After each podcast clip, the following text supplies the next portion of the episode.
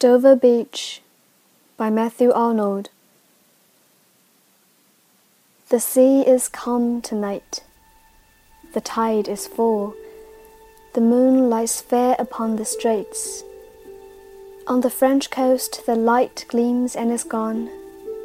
The cliffs of England stand, glimmering and vast, out in the tranquil bay. Come to the window Sweet is the night air. Only from the long line of spray where the sea meets the moon blanched land. Listen. You hear the grating roar of pebbles which the waves draw back and fleeing at their return up the high strand, begin and cease and then again begin, with tremulous cadence slow and bring the eternal note of sadness in. Sophocles long ago heard it on the Aegean, and it brought into his mind the turbid ebb and flow of human misery. We find also in the sound a thought, hearing it by this distant northern sea.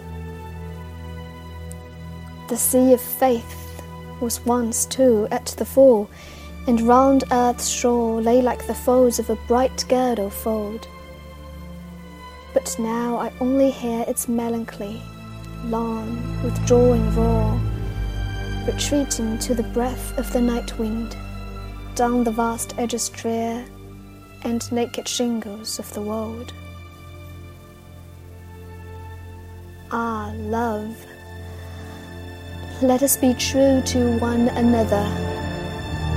For the world which seems to lie before us like a land of dreams, so various, so beautiful, so new, hath really neither joy, nor love, nor light, nor certitude, nor peace, nor help for pain.